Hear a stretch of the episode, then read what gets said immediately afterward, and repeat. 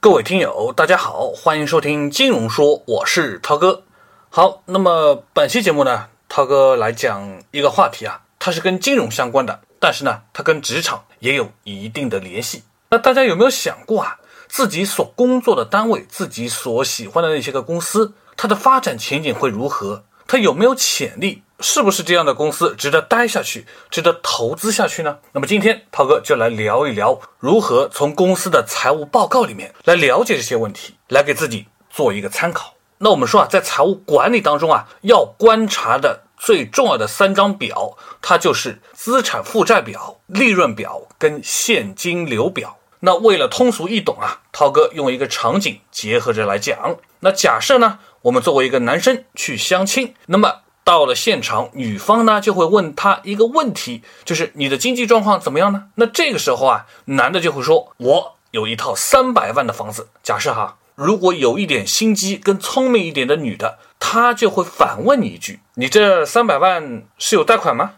然后你说：“哦，对了，我还贷款了一百五十万。”那你这么一讲呢？女的就清楚了，对应到你的这个资产负债表里面，那就是说你有三百万的资产，然后呢，你当中包括的是一百五十万的所有者权益。这个词的意思啊，是说你百分之百控股这一百五十万吧？当然，有的人他不是百分之百控股的，比如说你这一百五十万有你爹妈入股的一部分，甚至还有你可能亲戚入股的这一部分，所以你们共同持股这。一百五十万，那对应到公司里面呢，就是 N 个股东加起来所控股的这部分的钱，然后再加上你那负债的一百五十万，加起来就是你那三百万的房子的价值，这归你所有嘛。然后呢，精明的女的还会再进一步的问你，你有没有车子啊，其他的存款啊，等等等等，然后这零零总总加起来就是你的总资产嘛。当然，你有资产跟负债是不能满足女生的好奇心的。他还会问你一个问题，就是你的工作情况怎么样呢？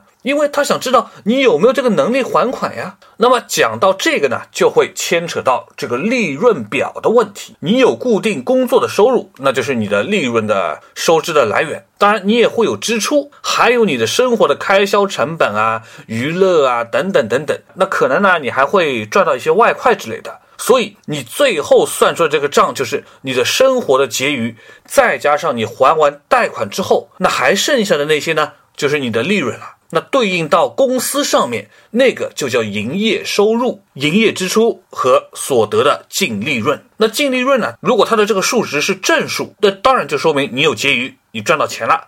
负数呢，就是你资不抵债嘛。所以无论对公司还是对个人。这种资不抵债的情况呢，就很容易会产生崩盘的情况。那这里要提醒一句的就是啊，公司销售利润高，就代表公司它赚钱能力强，盈利能力好。那么当然，对于一个公司来说，它还有分主要业务的收入，就像我们的这个工资的来源，还有其他业务的收入跟投资方面的收益。那如果一家公司它的利润呢，不是主要从业务收入来的，是从什么其他业务收入啊，或者说是从投资上来的，那不摆明了就是不务正业嘛？所以这种公司呢，到最后很可能是会出事情的。回过头来讲。作为女生，当然也不会喜欢一个没有固定工作、天天靠什么炒股票啊、天天搞什么那些个赚外快的人来过活吧。好，当我们把这一堆都跟女的说了一通之后呢，如果女方的数学不错，基本上也就清楚我们的大致情况了，是不是潜力股，值不值得交往，她心里面也就有点底了。当然，这个时候你不要忘记啊，躲在女方后面的可能她的妈妈，也就是所谓的那个丈母娘啊，她当然是老江湖，她可不会因为你说了什么，她就一下子相信什么。因为很多时候她也知道我们会给自己加点分啊，吹点牛啊，说什么我们跟朋友搞点副业啊，还能偶尔再多挣个几万块。她最关心的一点就是你说的这些个东西，钱能不能真正到你的口袋里面，不然就成了光做事。拿不到钱，那都是白搭的。所以这个东西，它如果对应起来，就叫做现金流。它会记录下来，我们有没有一个固定的、定期的款项进来，又出去了多少钱，最后有一个结余。你拉一张流水单出来，给那个所谓的丈母娘看一下，他就对你不会有怀疑了嘛？那么，如果我们对应到公司上呢？那如果当你看到现金流这一块，如果一家公司它也是负数的，这就表示是很有问题的。那就像之前贾跃亭的那个乐视啊。他声称自己公司盈利状况怎么怎么的好，现金流嘛处于历史高位的这么一个情况。但是呢，你仔细去看呢，你就会发现呐，他的这个公司当时的经营所获得的现金流却是历史上最差的水平，它是负的十多个亿。所以如果你这么两相对照，你就知道他一定在说谎。这也就是常常那些研究财报的高手们，他会说这么一句话。凡是没有营运现金流的这种所谓的那些美好的故事，它都是假的。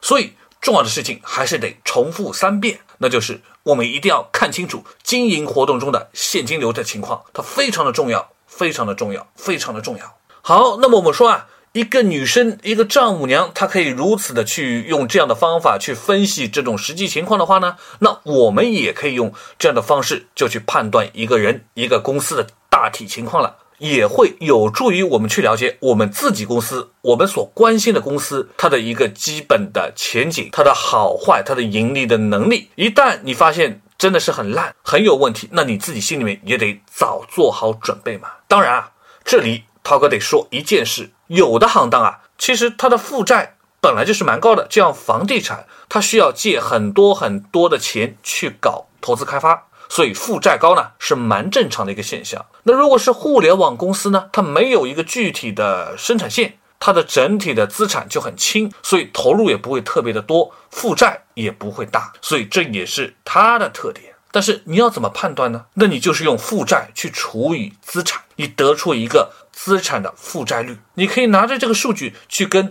行业里面其他公司它的一个平均值来做一个比较，你就可以得出一个客观的情况。那么我说，另外啊，还有两点也是必须要提到的。那第一个呢，就是资产跟资产之间它有好坏之分。那有的资产它的流动性非常的强，比如说现金存款；有的流动性就非常的差，比如说有的公司里面都是一些什么不值钱的地皮啊、厂房啊，还有一些老旧的设备。像这些东西，你要让它脱手变现是没有那么容易的。所以这就是我们需要去观察的一个方面。流动性资产越多越高的公司，它当然就是非常好的，它的抗风险能力也强。就像苹果公司，它大把的现金在手里面，想买谁就买谁，想怎么玩就怎么玩，这就是硬道理。那另外一点呢，就是负债了。最主要的还是要看流动的负债。那流动的负债呢，它指的就是短期的负债，比如说那些每个月都得支出的员工的工资啊。供应商的钱啊，还有短期的应付账款跟借款，那流动的资产啊，它是必须要大过流动的负债的。那两者相除大于一，它就是好的。一旦长期你的流动资产不能覆盖你的流动负债的话呢，资金链就很容易产生断裂。那么再回到贾跃亭这个乐视的问题上，他当时就是资金链非常的紧张。那么，在他没有办法还清流动性负债的情况下，最后变成什么了呢？就是拖欠供应商的那些欠款。所以在之后，我们就在电视上就看到了很多供应商就拿着大喇叭去他的乐视的大楼下面喊：“贾跃亭还钱，贾跃亭还钱”，就是这个道理。好了，嗯，讲的稍微有点久，不过呢，本期节目还没有结束，这里面还有一个至关重要的问题，得必须提醒大家哈，这年头。大家都会 P 图，都想把自己展示的美美的。那我们有没有想过呢？公司也会搞这一套，也会在财务的报表上装扮一下，把数据给人感觉眼前一亮。当然，有时候还不是眼前一亮，会搞得糟糕一点。有没有这种可能性呢？那是必须得有啊！把数据搞得亮眼一点，那这里当然不必多说。那为什么会有的时候把数据表现的糟糕一些呢？有一部分的原因是可以少交点税，少一点支出，节省成本，所以利润就必须显得不能多。当然呢，有时候企业在做的时候啊，会来这么一手，他先发布一个业绩的预期增长的报告，比如说他会估计二零一七年它的利润会整个上涨百分之五十，但是到了年底的时候呢，他会再发一个公报，告诉你我们得更正一下了，这次发现不是利润会上涨，而是利润会亏损百分之十。但其实啊，这种手法也比较普遍，叫做财务洗澡。大家可以记住哈，这种先盈利后亏损的这种方式呢，其实很多公司也有会用到。给你的一个解释，他会说：我们没有预料到今年某某的原材料价格大涨，就导致了我这个亏损了，或者说我运营成本大幅的上升，也导致了亏损，或者我是做某个房地产的，我在建的一块工地一块地皮，因为我们要开某些大会，导致某些地方必须停工停产一段时间，造成我损失了，这些都可以算作是他的这种借口。总之，他就要告诉你，原来手中以为可以获得利润、值钱的那些个东西，它现在突然变得不值钱了。那这个价值的差额就得算成是损失，就体现在了我们新的这个报表上嘛。